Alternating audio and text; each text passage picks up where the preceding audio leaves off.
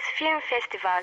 Online. Herzlich willkommen. Sie hören Schöner Denken und Kompendium des Unbehagens, eine Crosscast-Folge für den Japanuary. Und ich bin total froh, mit Michael zu sprechen aus Osaka.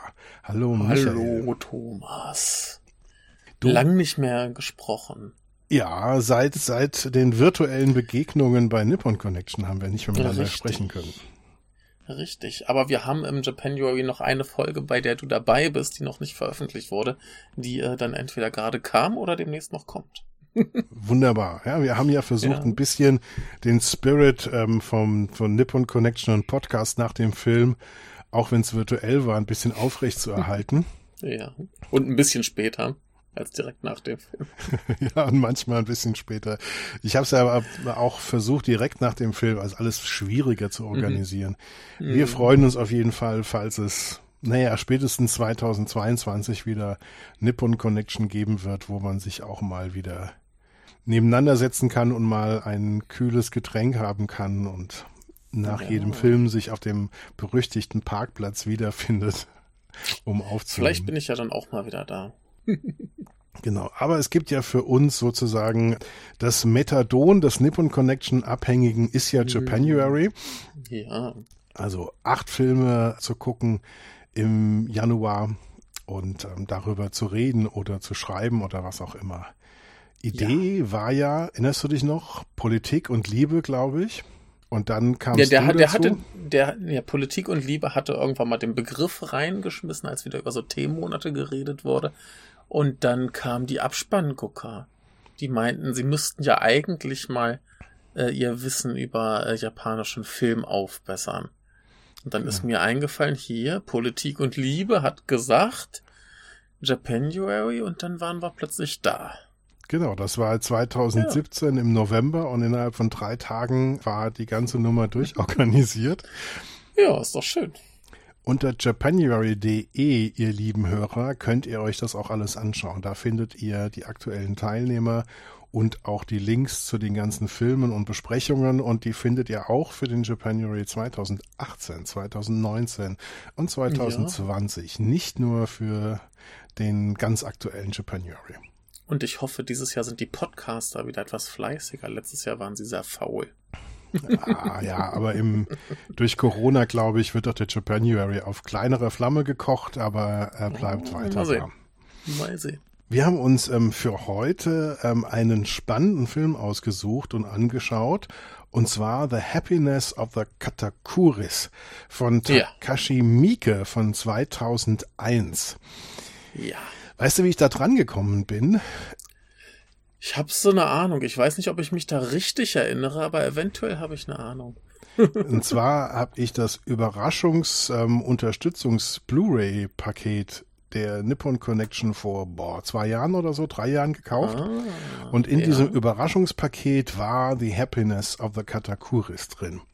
Ah, so war das. Ich habe immer eine Gelegenheit gesucht, ähm, Ja. das äh, mal zu gucken und drüber zu reden. Und jetzt haben wir die Gelegenheit gefunden. Das heißt, du hattest ihn vorher noch nicht gesehen. Nein, für mich war das tatsächlich gestern Abend eine absolute Premiere. Das, ich habe auch tatsächlich ganz wenige Takashi Miike voll, äh, überhaupt gesehen. Mhm. Ich glaube, der Hendrik, lass uns mal ein bisschen genau über Takashi Miike reden. Der Hendrik hat über Bird People, The Bird People in China äh, mal bei Ja. uns geschrieben, bei Schöner Denken. Und ja, ganz toller Film. fand den Film toll, sagte aber auch, dass er ihn nicht verstanden hat, dass es aber ein Teil des, des fantastischen Reizes sei. ähm, Ja. Das fand ich jetzt nicht uninteressant. Ähm, Den Ja. habe ich aber auch noch auf der Liste, aber ich habe dann mit anderen zusammen, mit Hendrik und Harald zusammen 2015 auf Nippon Connection Over Your Dead Body gesehen. Ach ja, den habe ich mir neulich gekauft. Ich kenne den noch nicht. Also da kann ich dir schon sagen, freu dich drauf. Ich halte den Ja. für ein totales Meisterwerk. Ja. Wir, wir waren da nicht einig, ob er uns gefallen hat. Also hm, es gab mhm. Handrik, Harald und ich unterschiedliche Meinungen, aber ich fand das vollkommen genial. Also es geht da mhm. um ein Theaterstück und ähm, das ist sehr, sehr dramatisch und blutig, dieses Theaterstück und tragisch ja. und ähm, die Schauspieler haben eine ähnlich tragische Situation, in die sie reingeraten und irgendwann vermischt sich das und ich halte das einfach für einen super intelligenten, super atmosphärischen Horrorfilm und werde dir da sehr viel Spaß dabei wünschen. Ja, das ist ja auch angelehnt an so eine ganz klassische ähm, japanische Geistergeschichte. Das ist die, die oh. im Theaterstück vorkommt, glaube ich.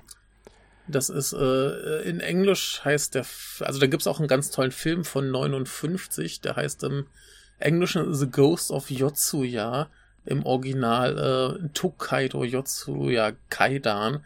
Und das ist so eine der Urgeistergeschichten Japans. Und äh, das ist auch ein ganz, ganz fantastischer Film, den kann ich nur empfehlen, falls man da irgendwie mal rankommt. Von der Nobuo, Nobuo Nakagawa. Super Ding, habe ich mir nämlich neulich auch erst angeguckt und der ist ganz toll. Setze ich gleich mal auf die Watchlist.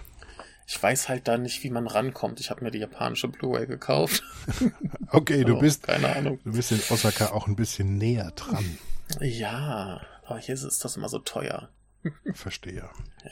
ja, also ich hätte, ich hätte größere Mengen Geldes drauf gewettet, dass das nicht der gleiche Regisseur ist. Also The Happiness ja. of the Katakuris und Over Your Dead Body, mhm. das sind zwei extrem unterschiedliche Filme. Also Over ja, Your Dead ja Body hat ein sehr hohes, wie soll ich sagen, Produktionsvalue, Production Value. Mhm. Der sieht sehr mhm. edel aus. Ja. Das werden wir gleich über Happiness of the Katakuris nicht sagen können. Ja, ähm, da muss man auch ein bisschen mal gucken, wie das äh, in der Filmografie bei Mieke, wie der platziert ist. Das ist nämlich ganz kurios. Das war 2001. Da war er quasi noch bekannt als Regisseur von größtenteils so Yakuza-Film und so Gang-Film und so Kram, so Direct-to-Video-Sachen oder wie es hierzulande heißt, äh, wie Cinema. Der hatte kurz vorher gemacht Audition, der ist glaube ich von, ne, von 99, dann Dead or Alive auch 99 und 2001 direkt nach den Katakulis kam Ichi the Killer.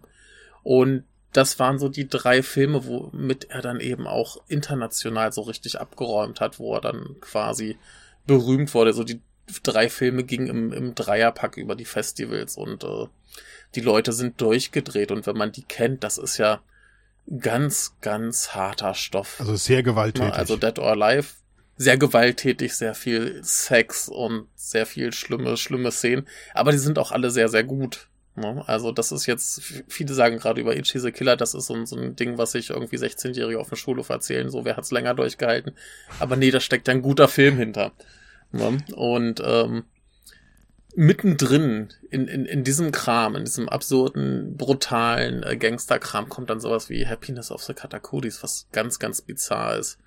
Äh, da waren noch ein paar andere Filme zwischendurch, die gingen aber auch alle so eher in die Richtung ähm, Yakuza und Gedöns und äh, der, der fällt da total raus. Später hat er noch mehr Filme in dieser Richtung gemacht und wo du meintest, äh, Over Your Dead Body hätte auch ein bisschen mehr Budget. Ähm, der ist ja mittlerweile doch schon im, im richtig großen Blockbuster-Kino angekommen. Okay. Bevor wir jetzt ähm, uns mit der Familie Katakuris ja. auseinandersetzen, du hast jetzt diese drei wirklich ähm, Karriere-Manifestationen äh, genannt. Mhm. Each the Killer, Audition und was war der dritte? Ähm, Dead or Alive. Dead or Alive. Sind die vom, vom, vom, also sehen die eher wie richtige große Kinofilme aus oder sind das auch Filme, die, denen man ein kleines Budget ansieht? Das sind im Prinzip Direct-to-Video-Filme, die vielleicht einen sehr begrenzten Kinostart hatten. Also gerade Itchy the Killer sieht eigentlich ganz schön furchtbar aus. Audition, da merkt man es noch am wenigsten, weil es halt eher so ein Psycho-Horror-Drama ist, mhm. mit sehr derben Gewaltszenen. Da ist aber halt relativ viel, halt, wo du, wo du keine imposante Ausstattung brauchst, keine großen Effekte brauchst. Da geht's noch, ne? Und ähm, Dead or Alive, der hat halt ein komplett irrsinnigen Anfang, komplett irrsinnigen Schluss, aber der ist halt in der Mitte ein bisschen gemäßigt, da wo sie wohl ein bisschen Geld sparen konnten. Aber das sind keine großen Filme. Okay. Also. Weil den Katakuris sieht man durchaus, sagen wir mal, einen sehr kreativen Umgang mit einem kleinen Budget an. Mhm. Ich, äh, also das, meine allererste Reaktion bei diesem Film war schon kaum nach der ersten Minute, what the fuck? Was passiert hier eigentlich? Nichts kann einen darauf so richtig vorbereiten. Das, ich erzähle mal ganz, ganz kurz, worum es überhaupt geht und wie diese Mhm. äh, Establishing Scene, dieser Shot am Mhm. Anfang, äh, wie das Mhm. abläuft. Es geht im Grunde um eine japanische Familie. Der Vater ist Schuhverkäufer und verliert seinen Job und sie entscheiden sich dann oder er entscheidet sich dann mit seiner Familie irgendwo draußen im Grünen, wo irgendwann Mhm. vielleicht mal eine Straße gebaut werden soll, genau. da schon mal der Erste zu sein und da eine schöne Hotelpension da ähm, aufzubauen. Ja. Das machen sie auch. Das ist dann auch sehr, sehr hübsch. Die ganze Familie zieht mit. Auch die etwas äh, verwirrte Tochter, die sich so innerhalb von einer Sekunde äh, in Männer verliebt. Oder der Sohn, der ein bisschen schon mal mit dem Gesetz in Konflikt geraten ist. Alle sind dabei, auch der Opa ist dabei und das Enkelkind ist dabei. Alles gut. Und der Hund. Und der Hund, nicht zu vergessen, genau. Es ist aber, wie wir uns schon denken konnten, die Straße taucht dann nicht so schnell auf, die wird nicht gebaut und dann bleiben auch die Gäste aus und ähm, alles steht so ein bisschen auf der Kippe. Insofern ist das ähm, eine interessante und eher traditionelle Idee und Geschichte. Das, Aber- das könnte auch ein Film von Osu sein. ja, genau. sehr, sehr schöne Idee. Ja, es könnte auch tatsächlich ein Film von Osu sein. Das merkt man aber relativ schnell, dass das definitiv nicht der Fall ist. Ach so. Wir sehen am Anfang schon Touristen, die in irgendeinem Restaurant sind und eine Frau versucht da Suppe zu essen und dann ist aber irgendwas in der Suppe. Und dann nimmt sie die Gabel und holt so ein Monsterchen aus der Suppe raus. Und ähm, dann äh, schreit diese, diese ähm, Frau natürlich wie verrückt, dieses animierte kleine Knetmonsterchen, dann ähm, beißt ihr dann ähm, Ja, das das- Zäpfchen, das, äh, das, das Zäpfchen, genau. glaube ich, raus. Genau. Und ähm, dann äh, wird das aber, wird aber dieses Monsterchen von einem Raben gefressen. Der wird dann plötzlich von einem Teddybär getötet, der so wie Wolverine so Klingen an den Händen hat. Und dann geht das immer so weiter und dann kommt wieder, dann kommt das, das, das Monsterchen taucht dann, aber hat eine Wiedergeburt aus dem Ei, und da kommt wieder der Rabe und ich dachte mir, boah, that's the circle of life. Und was ist Ja, eigentlich das ist der hier König passiert? der Löwen. Ja, König der Löwen. Der Hammer. Und das ist durch eine, Ja. eine, also ich weiß nicht, so eine wohltuend abgefahren anarchistische Mhm. Knetpuppen Stop-Motion-Animation, die so in der, ähm, ich weiß nicht, auf so einer Grenzlinie zwischen Kreativität und Dilettantismus sozusagen Mhm. äh, Mhm. flimmert. Und dann dachte ich mir, was zur Hölle ist das Ja. jetzt eigentlich und Ja. was hat das da mit dem Film zu tun? Ja, ja, das ist eigentlich ganz cool. Ähm, Das, das ist im Prinzip das gleiche Schema, was er bei Dead or Alive gemacht hat. Da ist auch so, der Anfang ist kompletter Irrsinn. Du siehst die ersten sieben Minuten und du weißt nicht, was da los ist. Es, es prasselt auf dich ein und du bist komplett erschlagen und verwirrt. Und genauso wie Dead or Alive hat dieser Film ein sehr bizarres, surreales Ende. Also insofern sind die Filme sich dann doch wieder sehr, sehr ähnlich. Aber ja, dieser Anfang ist, ist wundervoll. Absolut wundervoll. Und se setzt halt den Ton für den Film. Ja. Perfekt. Das Ja. Thema ist klar, der Circle of Life. Ne? Wir wissen gleich, es, es wird ein bisschen gaga. Ja, das ist ein sehr schönes Wort und trifft Ja. es sehr gut. Es ist dann auch eine Mischung mit dieser zwischen diesen Knetfiguren-Animationen, die wird immer nur sehr ausgewählt eingesetzt. Ähm, wir haben dann Ja, ähm, unsere Immer dann, wenn, wenn sie sonst große Effekte bräuchten. genau, genau, genau. Das, das dachte ich auch. Da kommen wir jetzt noch gleich drauf. Mhm. man wartet dann gemeinsam mit dieser Familie drauf, dass mal endlich ein Gast kommt und dann kommt so der erste freudlose Gast. Ich habe mir das auch hier notiert. Erster Gast Doppelpunkt freudlos. Und da wusste ich noch nicht, dass der sich in der Nacht auch direkt umbringen möchte. Kaum haben sie einen Ähm, Gast, stirbt ja. er. Aber du, du hast äh, die, die, die Sektengruppe vergessen, die irgendwie auf so einer spirituellen Pilgerreise ist und da Stimmt. tendenziell einkehren möchte, aber dann dieses Haus sieht und dann kommt plötzlich die Sonnenfinsternis und sie rennen weg panisch. Nein, hier können wir nicht bleiben, das ist ein schlimmer Ort. Ja, und dann kommt der Herr, der ist gleich gespielt von einem Filmkritiker, wenn ich mich recht entsinne. Ja, was, was mich an seinem Selbstmord besonders erfreut, ist, dass er ja offensichtlich ein Messer mitbringt und damit dieses, dieses Plastikding vom Sch Zimmerschlüssel anspitzt, um sich dann damit zu erstechen. Anstatt einfach das Messer zu nehmen. Genau, aber damit ähm, ist ja das Hotel noch stärker involviert sozusagen. Genau. Und sie entscheiden sich dann, dass sie nicht die Polizei holen, weil ähm, ich glaube, das ist in Japan nochmal eine ernstere Sache als anderswo. Wenn eine Wohnung oder ein Haus, wenn es da einen Todesfall gab, mhm. dann äh, sinkt die Attraktivität total. Während hier ja. in Deutschland ja eher so ist, dass man so in den Todesanzeigen guckt, ob jemand irgendwie gestorben ist und ob der irgendwie ermordet wurde oder selig entschlafend ist, ist, glaube ich, der mhm. Immobilienbranche mhm.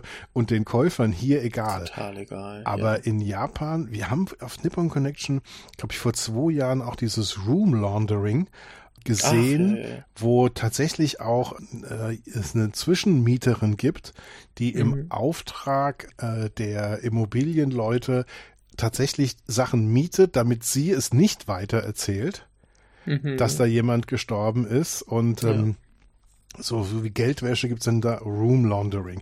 Und aus diesem Grunde entscheiden sie sich dann, nicht die Polizei zu holen, sondern diese Leiche mhm. zu entsorgen. Diese unbescholtene Familie wird dann auf höchst obskure Weise gleich kriminell und ähm, fängt dann an, so viel können wir schon sagen, die erste Leiche zu begraben.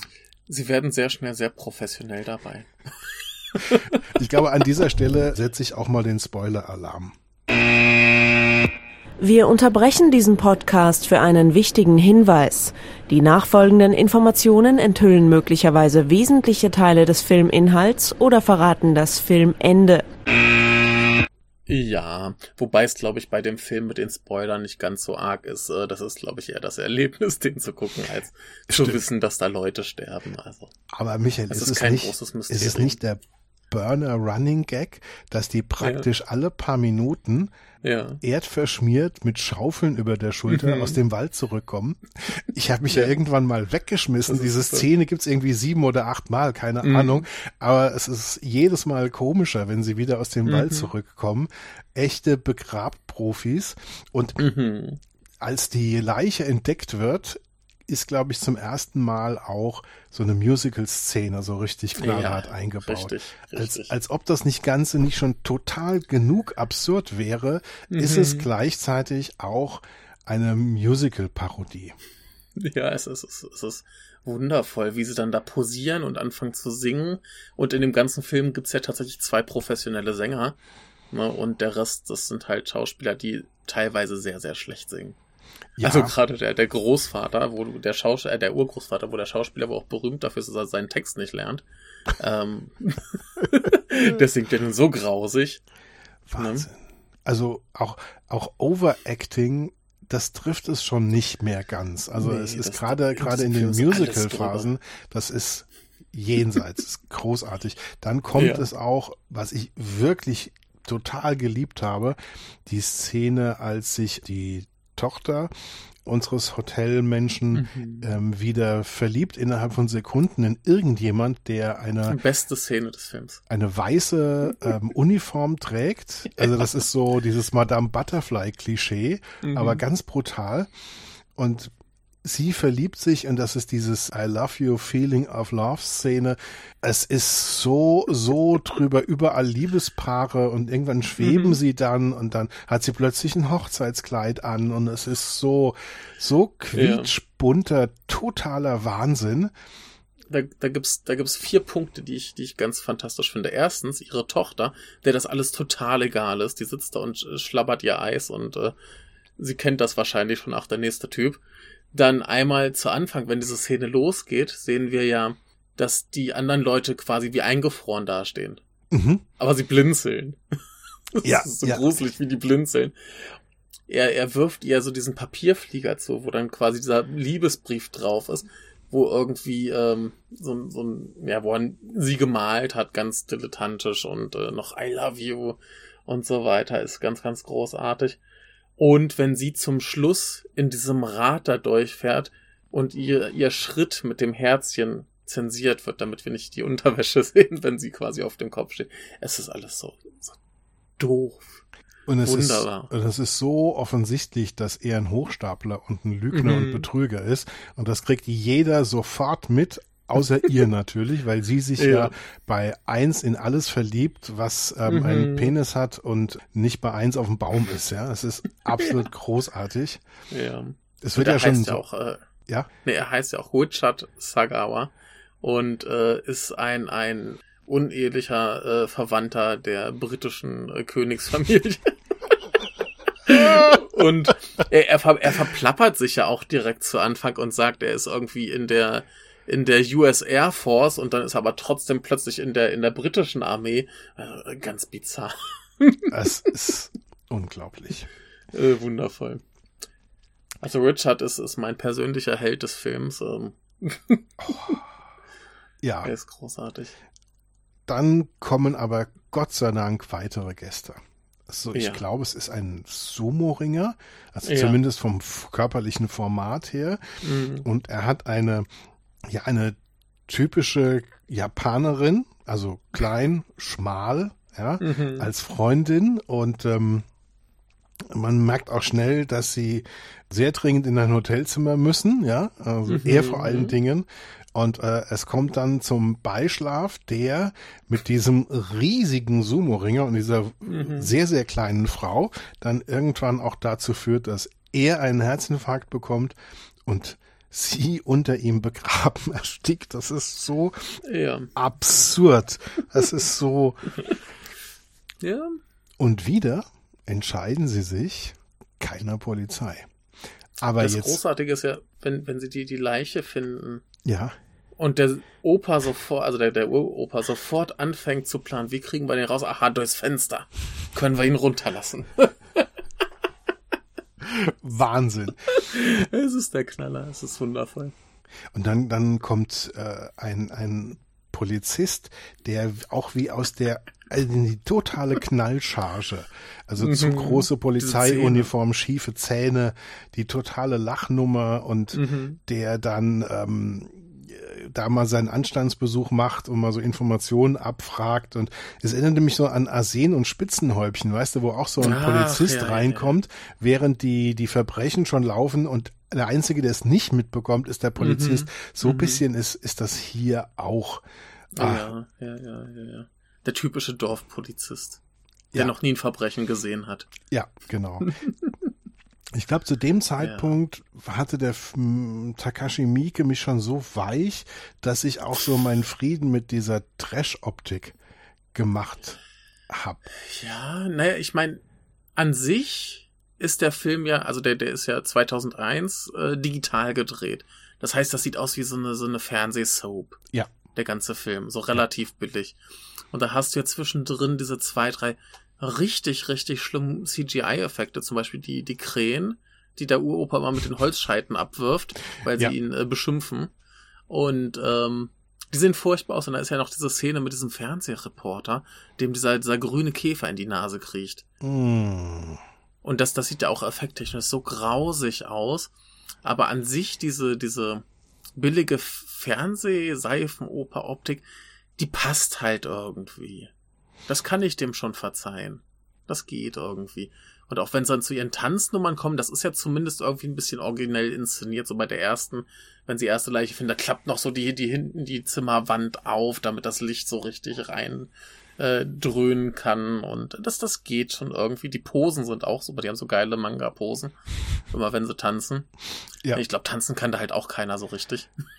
Nee, absolut. Und ein Und, Detail äh, musst ja. du mir erklären. Der, Ja. der junge Mann, also der Sohn, der Ja. hat die meiste Zeit ein T-Shirt an, das spiegelverkehrten Aufdruck hat. Einen englischen oder amerikanischen. Aufdruck. Irgendwas mit Yes, I'm here, the one oder sowas. Aber Irgendwie spiegelverkehrt. Ja. Ist das, ist das ähm, so, so eine also ein Hinweis darauf, dass englische Aufdrucke total beliebt sind, aber man nicht merkt, ob es spiegelverkehrt ist oder richtig rum. Das könnte eine Sache sein. Und äh, später wechselt das T-Shirt zu äh, einem, was richtig rumgeschrieben ist, auch Englisch. Und äh, das ist dann plötzlich thematisch äh, sogar relativ passend. Da steht nämlich drauf, there is a risk of losing your way in life das kommt dann später. Aber ja, das, das erste, das kann ich dir auch nicht so richtig erklären, wo sie damit hinwollen. Also es ist da und das ist verwirrend. Kann natürlich sein, dass das irgendwie so eine Anspielung auf schlechte englische T-Shirts ist, aber ich, ich würde ja fast sagen, das hat schon irgendwie einen Sinn. Ja, ähm, zurück, zurück im Hotel. Ähm, irgendwann kommen tatsächlich endlich normale Leute. Und dann, dann hört es auch auf, dass die automatisch auch alle versterben müssen in dem Hotel. Ähm, aber immerhin, Richard kommt, unser Hochstapler, ja. um, um sie zu überreden, ihm Geld für Flugreisen nach London zu kriegen, damit er dann wieder mit großem Geld zurückkommen kann. Also so die, ja. die klassische Guten Tag, ich bin Prinz aus Nigerien, aus genau. Nigeria. Also diese Nummer, ah. Aber ganz, ganz großartig auf seinem Weg dahin trinkt er aus so einem Fluss, wo da irgendwie noch so ein Tierkadaver rumliegt und tote Fische und irgendwie so komische Kanister und ich glaube ein Fass ist da auch noch irgendwo. So richtiger Giftmüllfluss. Und er trinkt da drauf und hat dann infolgedessen sehr furchtbare Magenprobleme.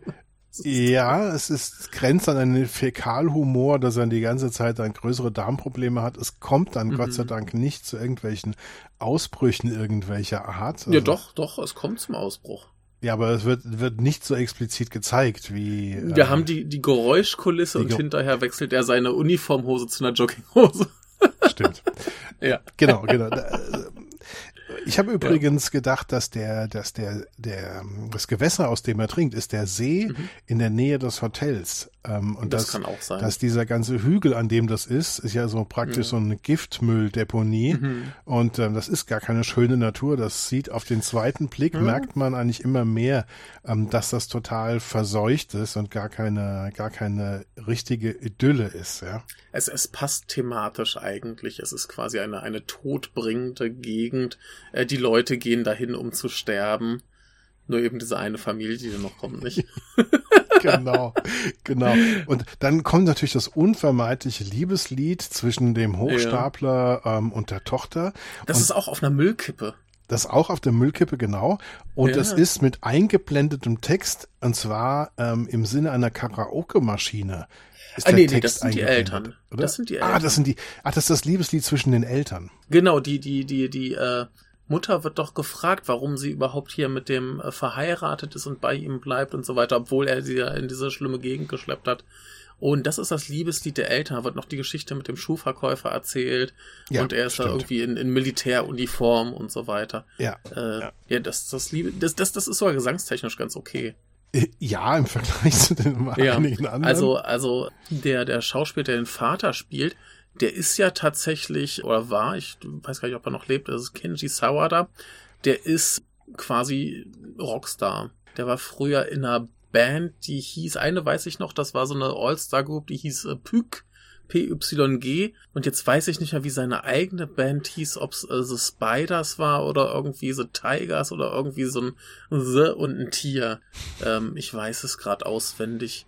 Nee, also Tigers waren's. Und äh, deswegen kann, kann der halt tatsächlich ein bisschen singen. Also der ist jetzt kein Amateur und sie hatte anscheinend auch ein bisschen Übung. Vielleicht äh, öfter zum Karaoke. Aber das Lied ist tatsächlich gesanglich mal erträglich.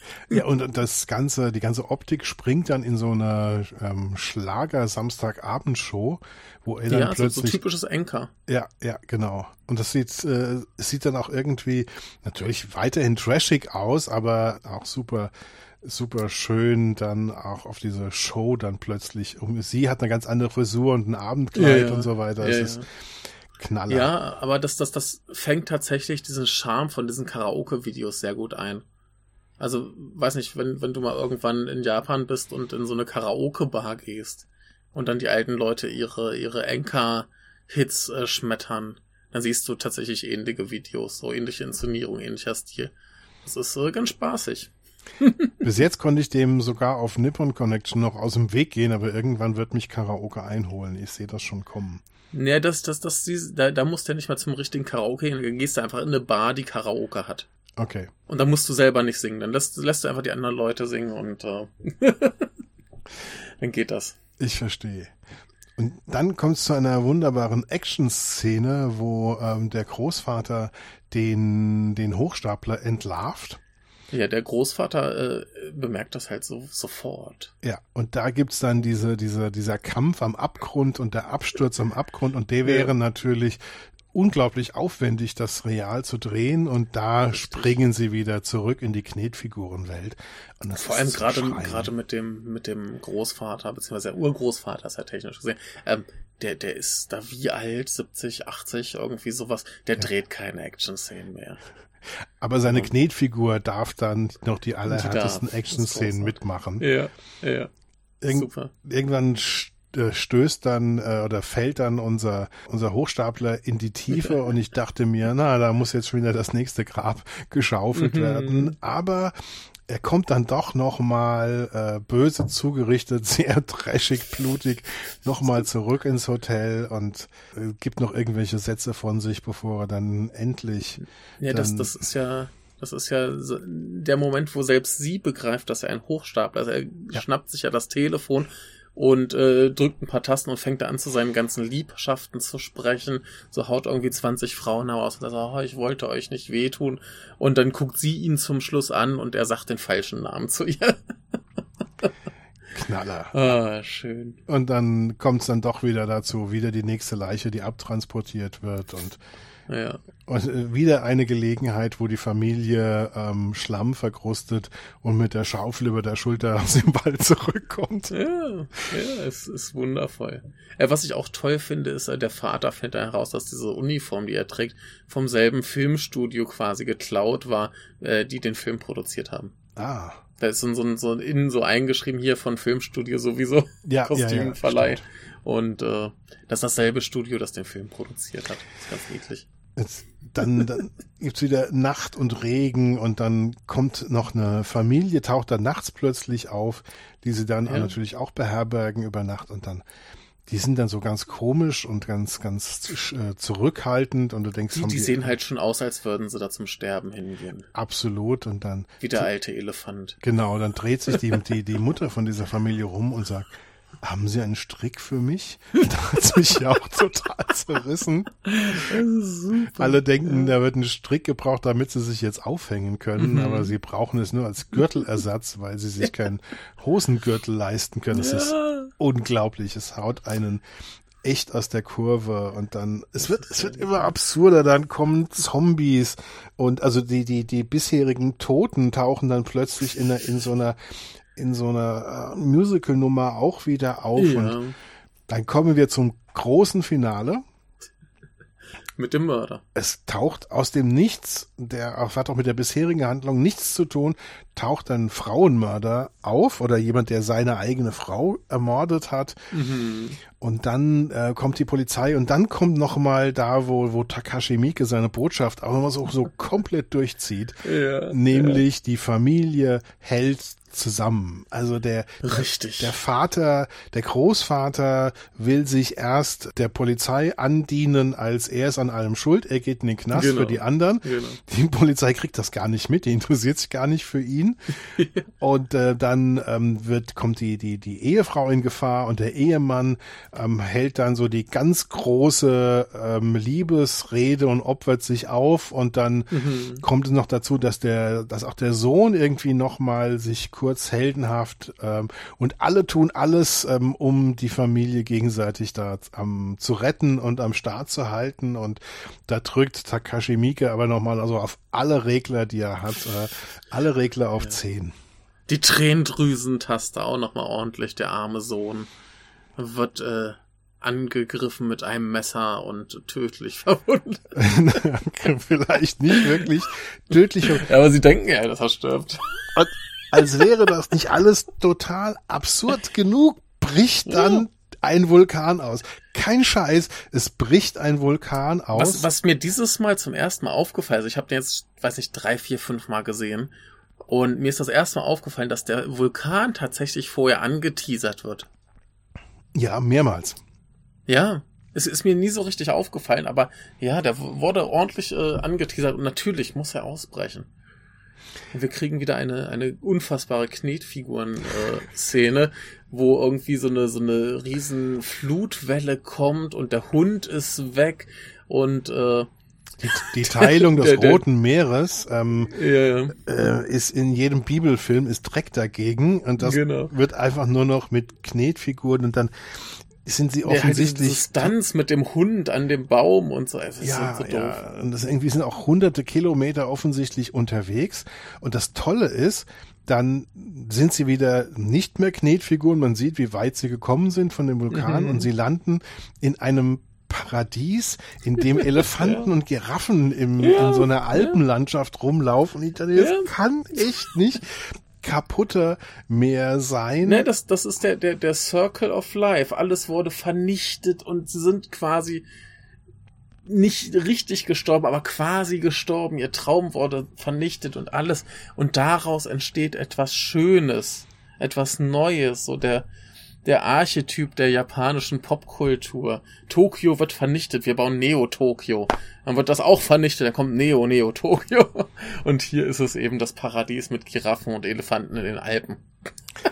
Da habe ich mir jetzt am Ende tatsächlich Bisschen überlegt. Sound of Music. Ist das dann das Happy End, ähm, dass sie jetzt im perfekten Paradies, im, praktisch auch im perfekten Urlaubsgebiet ihre, äh, ihr Hotel jetzt gestrandet haben und alles super ist?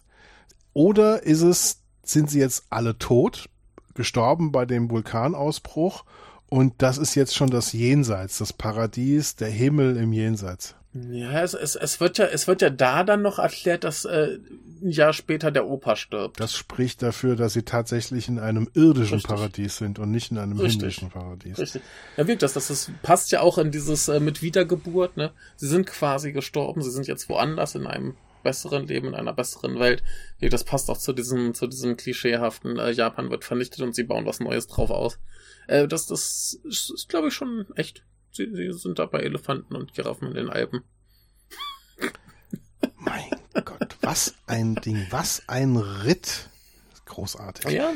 Ich glaube, es ist für die Leute, die mal Meet the Feebles als Familienfilm sehen wollten, ähm, eigentlich genau das Richtige. Also wirklich eine ja. ganz große Portion Anarchie und absurdem Humor.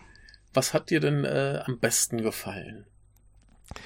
Tatsächlich fand ich ästhetisch, was mich total gerissen hat, diese Figur, die aus der Suppe geholt wird. Ja. Die ja auch auf dem, auf dem Cover der, der DVD und Blu-ray eingesetzt wird. Ich ja, hätte den gern das noch. Das kleine Engelchen. Genau. Mhm. Den hätte ich gerne noch häufiger gesehen. Der hat mir total ja. gefallen. Ja. Ansonsten fand ich die, dieser unverdrossene Optimismus mhm. der Mutter. Das mhm. ist so diese, diese, ähm, diese, ah, dieser Atomantrieb dieser, ja. dieser Familie. Auf der einen Seite dieser ja, Vater, ja. der diese Vision von dem Hotel hat und dieses pumpende Herz, das nie stehen bleibt dieser Familie, ist ja die Mutter. Mhm. Und ja, ja. Ähm, die ist auch toll gespielt und das ist, das fand ja. ich auch ganz großartig. Das, das ich, was ich an diesem Film auch sehr, sehr mag, ist diese Gleichzeitigkeit von einer völlig absurden, trashigen Optik. Mhm. Und auf der anderen Seite ist aber der Umgang mit den, mit den Figuren bei aller Absurdität, ist das mhm. unglaublich warmherzig und ähm, die so, so Werte wie die Familie hält zusammen. Und ähm, mhm. wenn wir nicht zusammenhalten, dann packen wir es nicht. Und ja. das ist ja, äh, ich denke, auch ein Hinweis für unsere Gesellschaft. Ja, wenn wir mhm. als Gesellschaft nicht zusammenhalten, wenn wir unsolidarisch sind, dann scheitern wir auch. Und das Beispiel ja. dafür ist eben die Familie. Und das ist, obwohl das ganze Setting vollkommen durchgeknallter und optisch zum Teil billiger Blödsinn ist, kommt mhm. diese Botschaft und dieses Gefühl, das kommt total rüber. Ja. Und es liegt vielleicht auch daran, dass er auch genau die richtigen Schauspieler und Schauspielerinnen ausgesucht hat. Mhm. das eigentlich so, was du ansprichst, ist so ein Punkt, den ich generell bei Mieke sehe. Na, auch wenn du diese richtig fiesen, dreckigen Yakuza-Gewaltfilme hast, da ist irgendwo was Menschliches in den Figuren. Das sind nicht einfach nur komplett verkommene Subjekte, sondern da ist irgendwas drin, was man nachvollziehen kann, irgendwas, was man verstehen kann.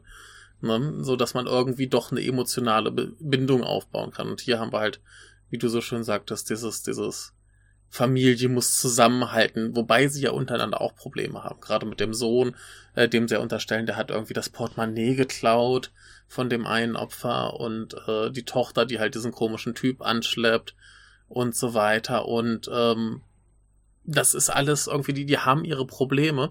Aber gleichzeitig, der Film wird ja theoretisch eingeleitet von einem Monolog der, der Jüngsten, der Fünfjährigen. Mhm. Ich glaube, zum Schluss erklärt sie da auch die Geschichte, dass der Großvater gestorben ist und so weiter und so fort. Und die sagt ja zu Anfang schon, dass ja, wie man sich so entwickelt, das wird ja beeinflusst von seinem Umfeld und was man so im Leben bekommt und wie, ne, wie man sich ernährt und so weiter. Und sie sagt so, ja, mit diesen Leuten, mit denen ich hier sitze, werde ich eine ziemlich coole Person. Ja. Was ganz, ganz merkwürdig ist. Dann siehst du hinterher diese Familie und denkst, was hat die jetzt für eine Perspektive auf die Leute, dass sie denkt, dass die sie zu einer coolen Person machen. Aber ja, ne, die sind halt super, die sind optimistisch, das sind alles keine schlechten Menschen. Auch die Tochter, die sich halt die sofort auf diesen Hochstapler reinfällt. Das ist ja auch nur so ja, ne, sie, sie braucht irgendwen, sie will irgendwen in ihrem Leben. Sie will ja auch nur was, was Schönes. Aber das sind auch alles so, die Schwächen, die du aufgezählt hast, sind alles so menschliche Schwächen. Und ja, eben, eben. Die, die, die teilen wir entweder oder wir kennen jemanden, der sie teilt. Richtig, richtig. Wir kennen alle irgendwen, der viel zu leicht auf irgendwelche schlimmen Männer oder Frauen reinfällt. Absolut, ja. Oder, oder wir, wir kennen auch Leute, die irgendwie mal mit dem Gesetz in Konflikt gekommen sind und sich dann gebessert haben. Genau. Oder vielleicht jetzt nicht irgendwie mit dem Gesetz, aber die zumindest irgendwie mal richtig Scheiße gebaut haben. Da, da komme ich immer zu einer Schwäche, die der Film aus, aus meiner mhm. Sicht hat. Das Timing und das Pacing ist mhm. für eine, für, für mein Komödiengefühl manchmal passt das nicht. Also ich bin Zum jetzt Beispiel? die, ich bin ja so die britischen, die guten amerikanischen oder auch gute deutsche Komödien gewöhnt und mhm. Humor und, und gute Comedy hat ganz, ganz viel damit zu tun, dass es, dass Pointen oder Drehungen genau im richtigen mhm. Moment, genau ja. in der richtigen Menge, wie, wie, wie in einer musikalischen Komposition, es muss genau richtig sein und dann hat's die mhm. optimale Wirkung. Und da habe ich manchmal das Gefühl gehabt, es gibt immer wieder solche, solche Lücken und Aussetzer. Das passt oft ja. und, und manchmal weiß ich, was jetzt eigentlich kommen müsste, dann muss ich aber nochmal zwölf Sekunden warten, bis es kommt. Ah, okay, okay, ja, ja, ja.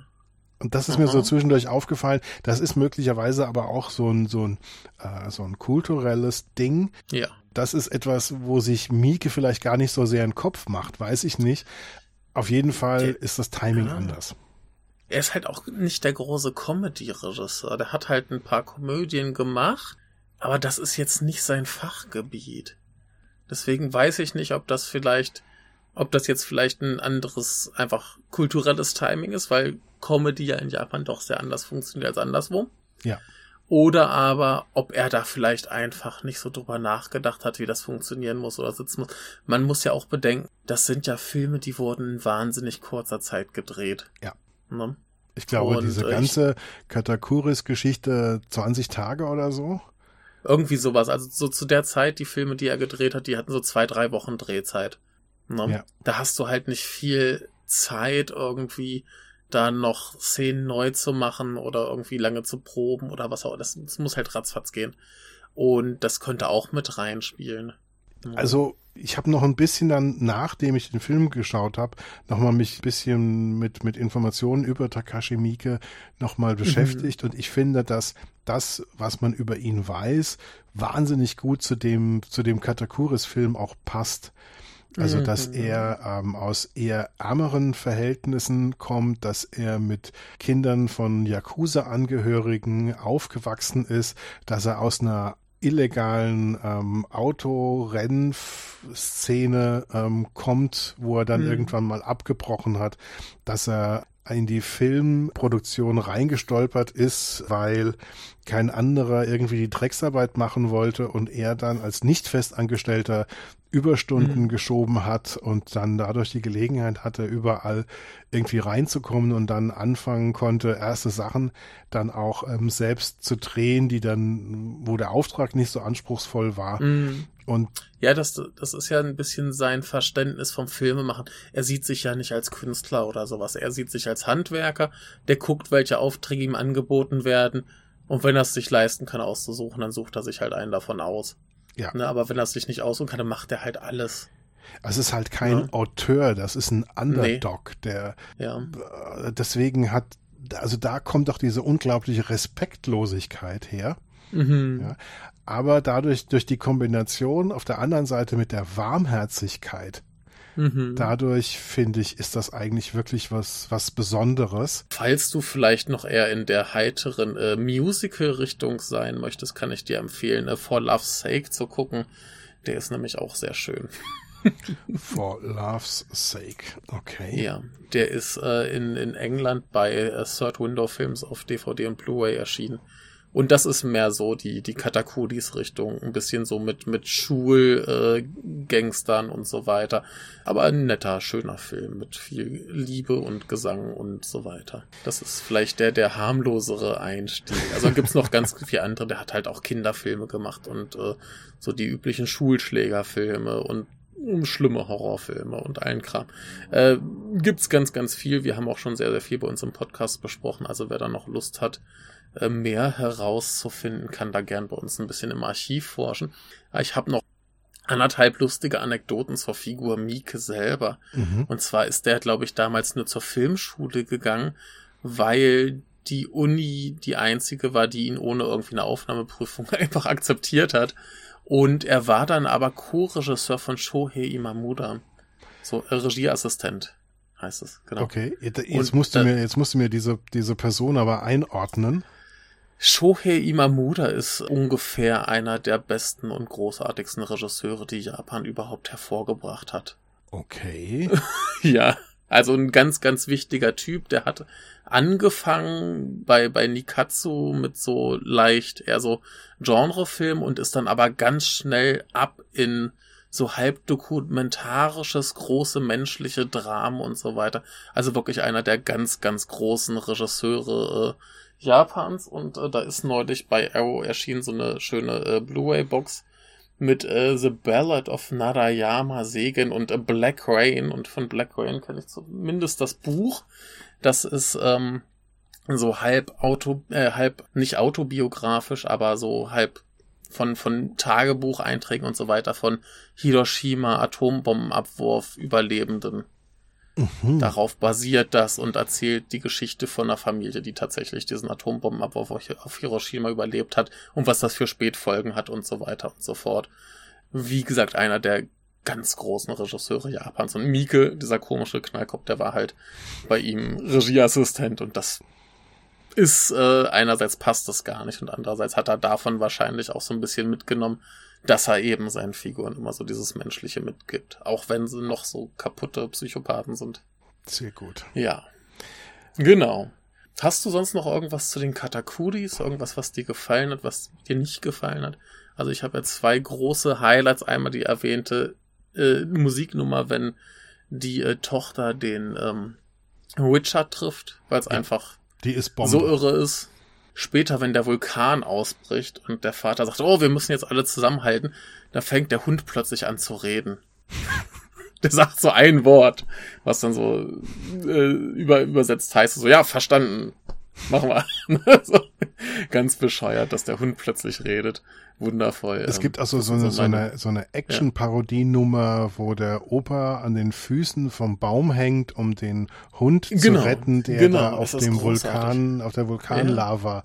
Es ist Ja, völlig, Ja. völlig krank. Ja. Aber ich muss ja sagen, das Bild, das mir wirklich von dem Film in Erinnerung bleiben wird und was ich am liebsten als Plakat hätte, ja. ist dieses Bild, wie sie mit den Schaufeln über der Schulter aus dem Wald zurückkommen. ja Das ist, toll. das ist für mich Es so das ist. Symbol Symbol für diese ganze Ja. äh, Situationskomik und auch für Ja. diese äh, absurde äh, Handlung, in die sie da Mhm. reingeraten in diese Situation. Also das, Was- das mochte ich sehr. Was da ja wunderbar mit reinspielt, ist diese Szene, wie sie eigentlich an diesen, an diesen Mörder kommen. Ne, da sind ja der Opa und der Sohn sind im Wald und graben gerade das nächste Loch. Mhm. Und plötzlich fällt da einfach so ein Typ mit einem Blumenstrauß rein. Und anstatt zu gucken, ob der noch lebt oder was, schmeißen sie gleich erst ein bisschen Erde drauf. Ah, da liegt einer in unserem Loch, lass ihn uns vergraben. Ja, man, man wird äh, sehr schnell, sehr routiniert zum Totengräber. ja, ja. Aber ich, ich glaube, dass man schon so ein, eine gewisse Grundtoleranz für die, für die Ästhetik und für dieses Anarchische Mhm. mitbringen muss. Ja, Ähm, auf jeden Fall. Wie so oft im japanischen Kino ist es eine Herausforderung für die eigene Sehgewohnheit. Ja, das, das, das Ding ist ja, dass diese frühen Mieke-Filme, genauso wie äh, Shion Sono, die frühen Sachen oder wen es da nicht noch alles gab, die waren ja so ein bisschen prägend für diese, diese Anfang 2000er Japan-Filmwelle, die es damals gab. Und plötzlich alle dachten, dass japanische Filme immer komplett durchgeknallt sind. Mhm. Und insofern da passt der wieder ganz gut rein, wenn du mit dieser Erwartungshaltung rangehst, so, was haben die auch in Japaner jetzt schon wieder gemacht? Aber wenn du jetzt zum Beispiel wie du regelmäßig auf die Nippon Connection gehst und dir da die kleinen Indie-Dramen anguckst, dann ist das natürlich genauso verwirrend, wie es verwirrend sein sollte. Denn der ist halt komplett neben der Spur, komplett drüber. Es gibt mal wieder quasi nichts Natürliches an diesem Film. Halt auch dieses Fernsehprogramm, was sie sich immer angucken, diese komische Ja. Sängerin, die da kommt, gespielt von einem schwarzen Mann und dann in, in den englischen Untertiteln heißt es immer Them Bones. so, äh, ne, diese ganze Welt ist totaler Wahnsinn.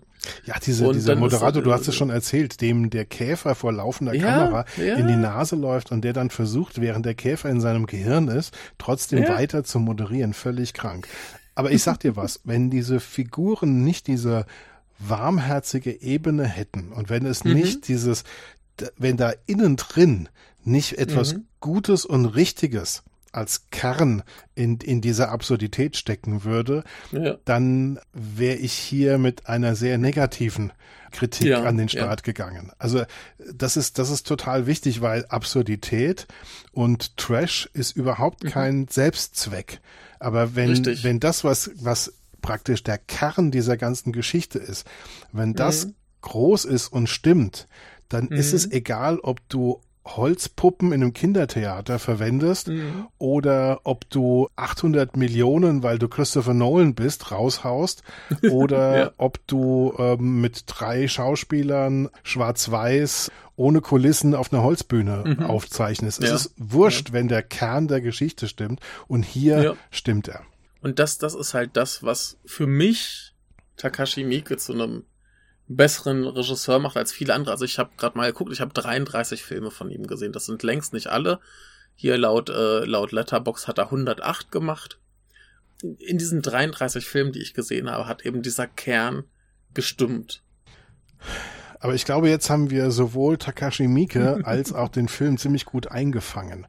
Ähm, ja, ja. Es macht auf jeden Fall Sinn für, für alle, die sich jetzt für Takashi Miike und diesen Film oder andere Filme interessieren, in der Filmliste jeweils vom Japanuary sich mal umzutun, Ja.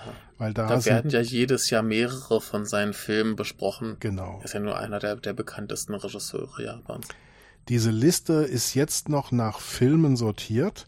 Ich überlege, ob ich nicht ähm, tatsächlich das in eine einzige Liste dann zusammenführe. Ähm, also jetzt nicht für jedes Mhm. Jahr eine einzelne Liste Mhm. mache oder vielleicht für jedes Jahr einzelne, aber auch eine mache, wo alle drin stecken. Ja, Dann ähm, schön. kommt ja. sowas dabei raus wie Mhm. eine Rezeptionsgeschichte der, äh, der japanischen ähm, Filme in, in Deutschland.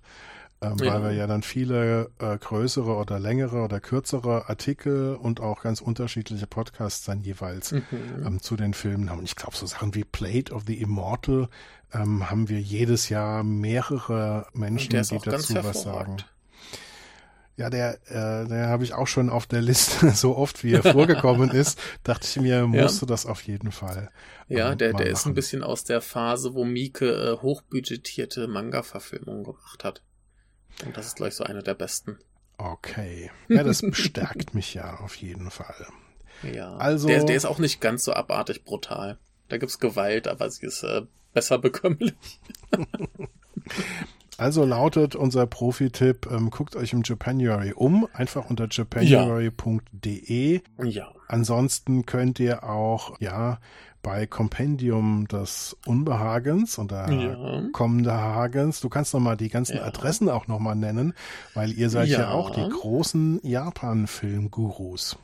Ja, ja, es wird hoffentlich immer mehr. Ich möchte ja gerne den Podcast zur äh, Anlaufstelle Nummer eins für japanisches Kino im deutschsprachigen Bereich haben. Ich arbeite dran und gehe fleißig in Japan ins Kino. Ja, auf Twitter kann man mich finden unter @comdehagens. Den Kollegen, mit dem ich das mache, äh, den findet man unter @don_mosquito. Der Jan Lukas hat leider aufgehört. Der kommt vielleicht noch mal irgendwann als Gast oder so, aber der äh, ist mit seiner Arbeit beschäftigt. Und ansonsten findet man uns auch auf Facebook, wenn man uns da sucht unter Kompendium des Unbehagens. Da passiert aber nicht so viel. Da gibt's nur die regelmäßig die neuen Folgen. Den Podcast an sich findet man unter komdehagens.podcaster.de. Ansonsten findet man uns auch auf Spotify und iTunes und überall, wo es äh, Podcasts gibt. Ja, wir haben halt auch, wie gesagt, einen Discord-Server, wo wir uns immer über neue Leute freuen. Wer da gerne mitmachen möchte, äh, der meldet sich einfach bei mir, dann schicke ich eine Einladung raus. Wunderbar. Ansonsten kann man noch bei ähm, schöner-denken.de schauen. Da gibt es sowohl oben in der Navigation einen Punkt äh, Japanuary als auch einen Nippon Connection, wo man ja. viele, viele Podcasts unter anderem mit Michael von Compendium des Unbehagens genau. auch hören kann. Du warst ja das ein oder andere Mal vor unserem Schöner Denken Mikrofon. Ja, das war auch immer eine große Freude. Ja, wir sind echt froh, wenn wir wieder auf diesem Parkplatz ähm, stehen. ja, ja. Und unsere ersten Eindrücke loswerden. Ja, ich habe ja auch neulich endlich herausgefunden, dass tatsächlich dieses Jahr einen großen Antikriegs-Mainstream-Film gab, wo wir neulich noch überlegt haben. Mhm. Ja. Da heißt es Silent Tokyo und falls der auf der Nippon Connection laufen sollte, ich könnte es mir vorstellen, dass es halt so ein groß angelegter Terrorismus-Thriller. Und äh, könnte ich mir vorstellen, dass das äh, einer der Filme ist von den größeren, die auf einer Bond Connection laufen. Und wenn er läuft, dann schaut ihn euch ruhig mal an, denn der war ganz spannend. Ah ja.